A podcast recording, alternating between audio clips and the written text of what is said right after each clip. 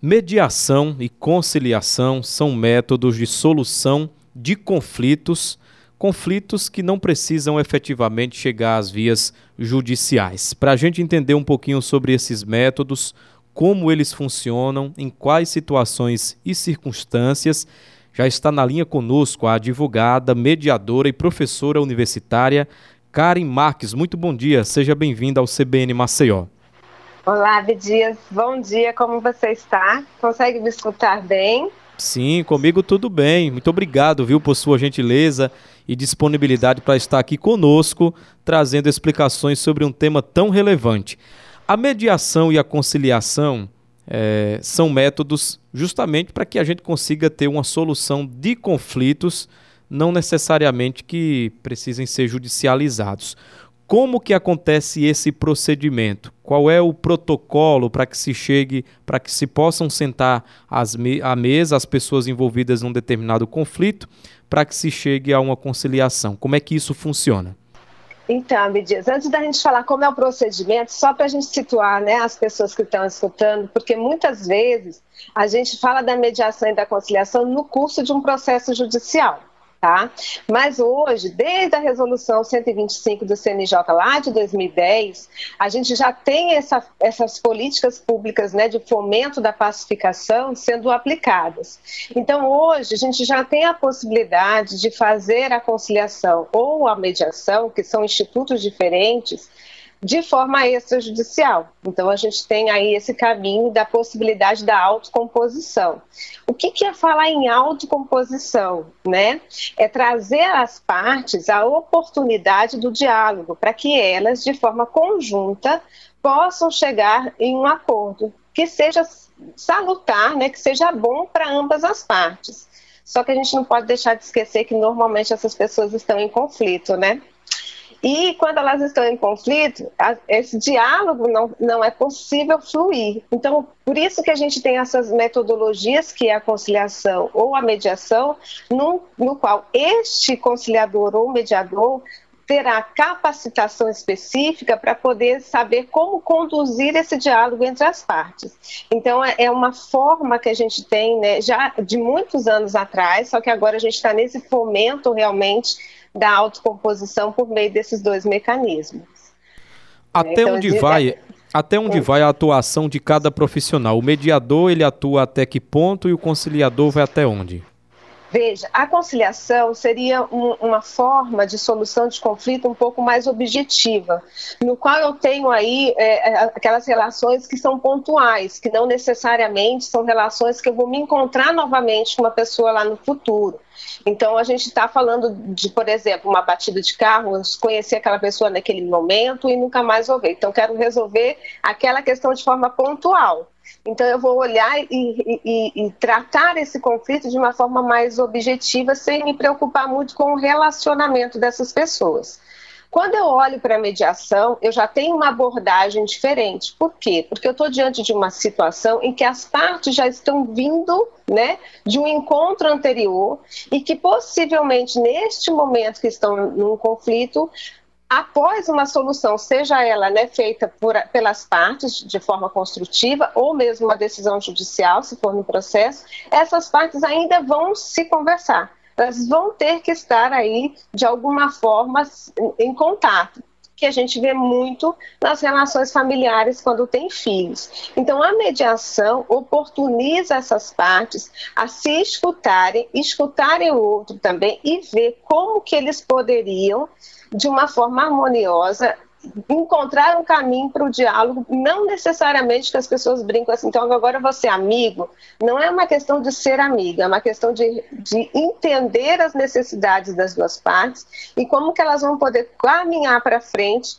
de uma forma mais salutar, mais, mais harmoniosa, né, para evitar possíveis conflitos no futuro.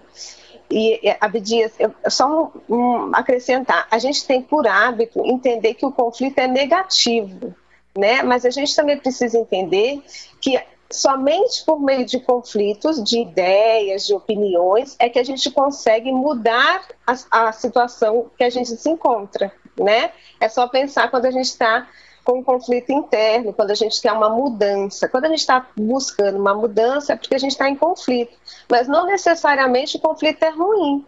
Né? É uma forma que eu estou naquele momento que não está me proporcionando olhar de forma diferente. Então, o conciliador e o mediador, eles vão auxiliar essas partes com técnicas de comunicação para que elas possam aí encontrar uma ou visualizar o conflito de uma forma diferente. Então, essas são opções, né, possibilidades de solução.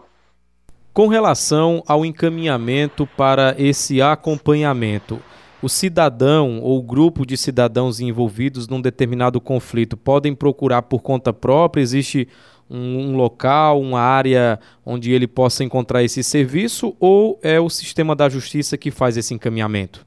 Então, a gente tem duas situações. A gente tem a possibilidade de uma mediação extrajudicial, então a gente tem câmaras especializadas para isso, então é uma forma privada, mas a gente também tem dentro do Poder Judiciário e hoje, com o apoio das faculdades, muitas faculdades a gente já tem núcleos de práticas jurídicas que têm esse serviço de mediação ou conciliação extrajudicial. Então, ou seja, a gente tem um, um, um, um setor no, no, Poder Judiciário que se chama SEJUSC, tá? que é o Centro de Soluções de Justiça e Soluções de Conflitos. Esse SEJUS, ele tem pré-processual e processual. Então, as pessoas não precisam necessariamente entrar com um processo de imediato. Elas podem tentar essa pré-mediação ou essa pré-conciliação que está nesse, nesse setor pré-processual. E nas faculdades, em muitas delas, eu não posso te dizer quais são, porque eu também não tenho conhecimento de todas elas, mas inclusive no interior São, do, do estado, a gente também tem esse, esse setor do pré-processual. Então, as partes também podem procurar esses serviços juntos às instituições de ensino que, que auxiliam elas nessa, nessa tentativa né, de conciliação entre as partes, de comunicação, seja ela pela pela forma de atuação da conciliação, seja ela pela forma de atuação da mediação. A gente conversa aqui no CBN Maceió com Karen Marques, que é advogada, mediadora e professora universitária, conversando conosco sobre mediação e conciliação de conflitos. É, doutora, é possível mediar e também conciliar assuntos de todas as áreas? É o primeiro ponto. Segundo, Quais são as áreas em que mais se procuram esse serviço? É, hoje a gente já tem uma abertura muito maior, tá? A gente pode dizer que praticamente tanto a conciliação quanto a mediação abarcam é, praticamente todos os tipos de conflitos, tá? a gente tem uma, uma situação é, de abertura, inclusive na administração pública hoje a gente já fala da possibilidade de mediação, então a gente realmente tem um leque muito grande. Então não existe, a princípio, nenhuma objeção para essa audiência ou para essa reunião, se for pré-processual. O que a gente precisa ter em mente é que eu preciso não só ter um bom mediador ou um bom é, conciliador ou uma estrutura excelente, seja numa Câmara privada, seja dentro do Tribunal de Justiça ou mesmo das faculdades, mas eu preciso também que, as, que, as, que a população tenha conhecimento para que serve né, esse, essa, esse mecanismo de solução de conflito e também para os profissionais, por exemplo, defensoria pública e os, e os advogados, né? Porque eu costumo brincar e dizer que a mediação ela começa no primeiro atendimento com essa parte que está em conflito. Porque é, é a partir do momento que, que essa pessoa está com conflito, né, que que eu converso com ela, que eu percebo a situação, que eu faço um diagnóstico do conflito, é que eu posso dizer para ela quais são as portas, que hoje a gente fala do sistema multiportas de solução de conflito, quais são as portas que ela tem para poder solucionar. Então a gente pode tentar uma negociação, a gente pode tentar uma conciliação, uma mediação, tudo extrajudicial.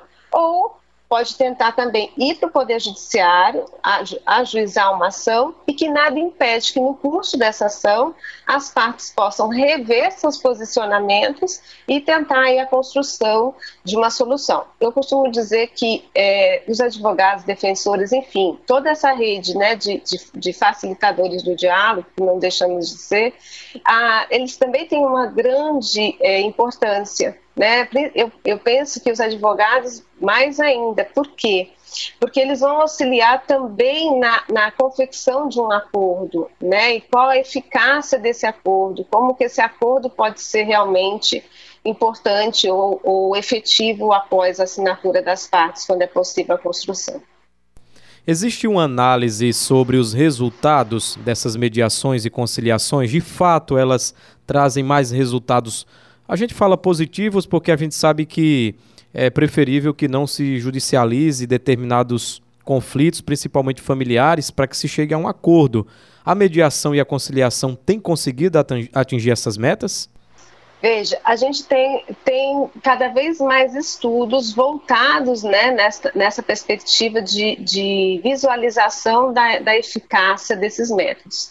E sim, né, estudos têm apontado que sim, que é possível é, encontrar essa solução e que há resultado, principalmente no sentido de pacificação social né? Porque ah, quando a gente fala de solução de conflitos, a gente tem que ter em mente também que o conflito não vai deixar de existir, nunca.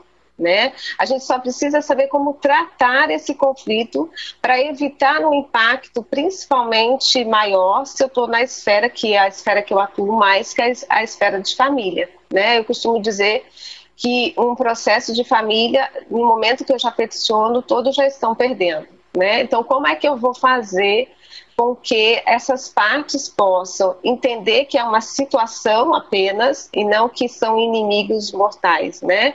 E como é que a gente pode ultrapassar esse momento de uma forma mais, mais harmoniosa mesmo.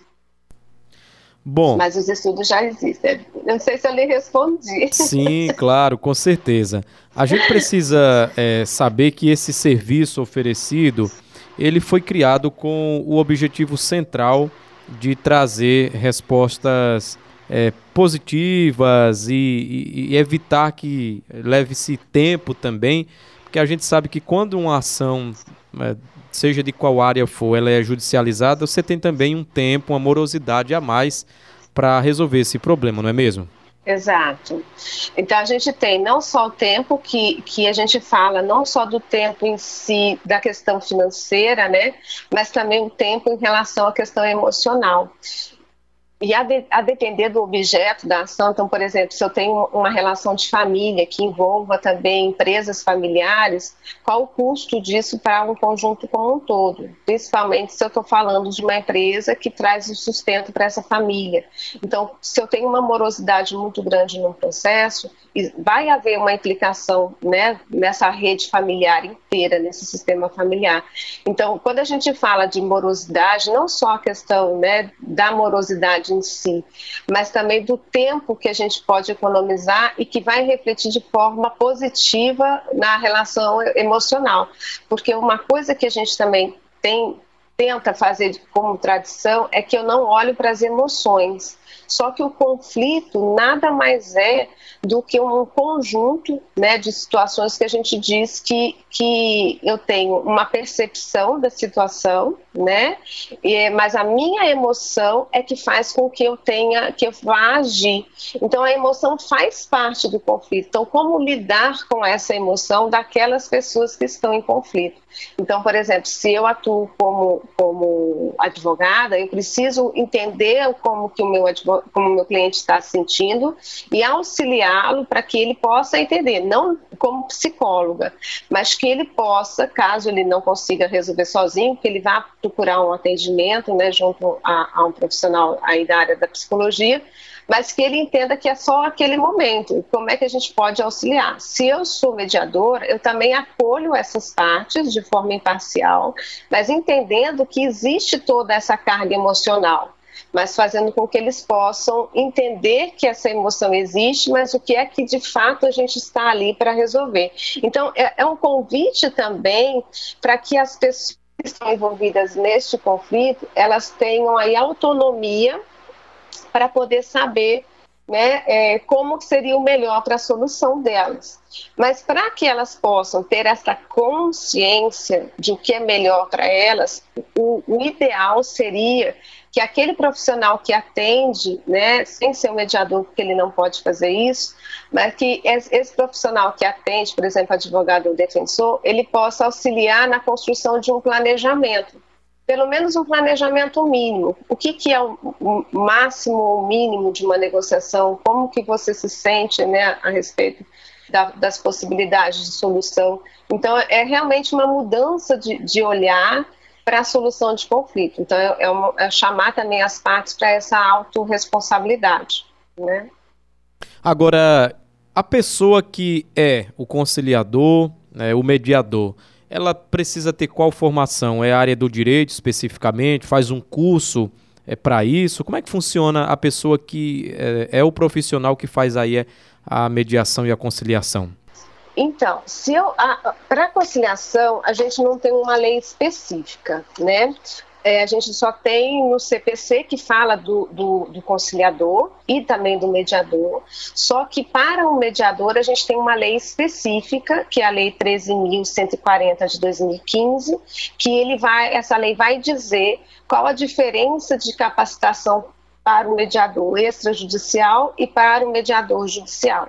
Então, para a mediação, né, é, a gente tem lá dizendo que é, o extrajudicial poderá ser qualquer pessoa capaz, então, ou seja, que tenha capacidade civil e que seja de confiança das partes, né?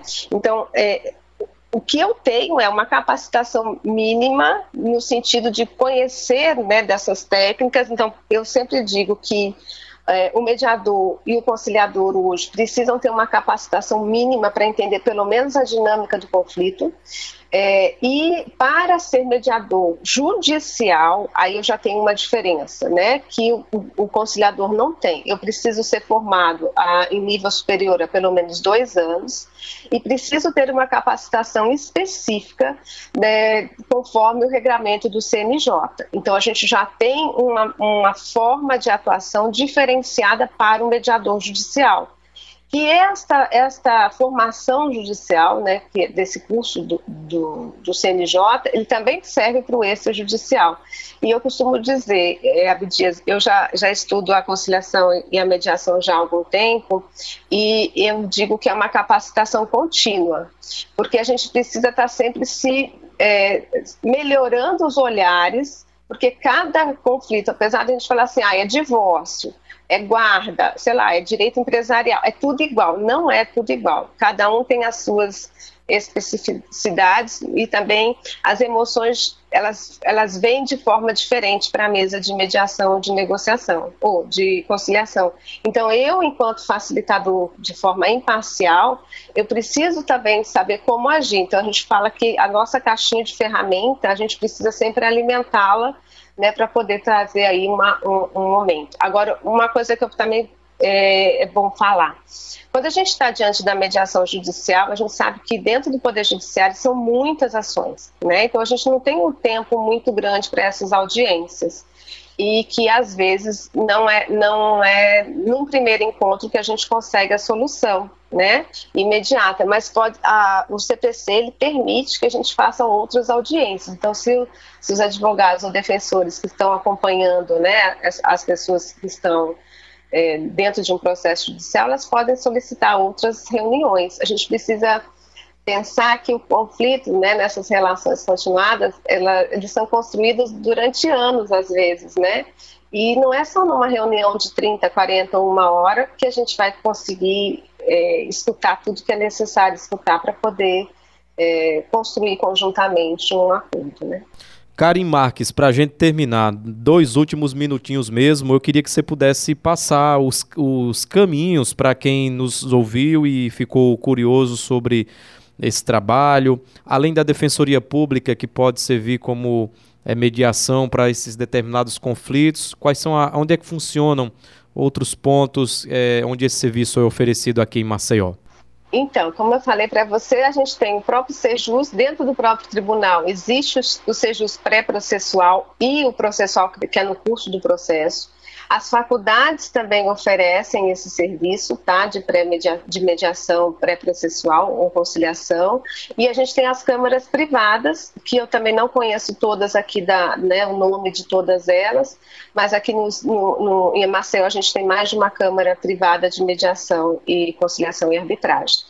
E, é, além disso, pode ser contratado mediador extrajudicial. Né? Então, o que eu sempre recomendo é procure informações de capacitação, inclusive eu também estou ministrando cursos de capacitação para mediadores para conhecer essa nova abordagem e é importante sempre estar atento a essa, a essa mudança significativa mesmo da, da, da autonomia privada das partes. Tá certo então. Muito obrigado, Karen Marques. Um bom dia para a senhora. Para você também. Obrigado Gratidão. pela, obrigado pela gentileza e participação conosco. Até uma próxima oportunidade. Igualmente. Karen Marques é advogada, mediadora e professora universitária. Conversou conosco sobre mediação e conciliação de conflitos. O Walter Santos, inclusive, está nos ouvindo nesse momento, falou que está ouvindo a CBN, acompanhando as informações sobre esse tema. Então, muito obrigado à interação do Walter Santos, que está nas ruas da cidade nesse momento, fazendo aí o seu trabalho, companheiro também da área da comunicação e falou que está ouvindo a CBN. Obrigado, Walter, pela audiência.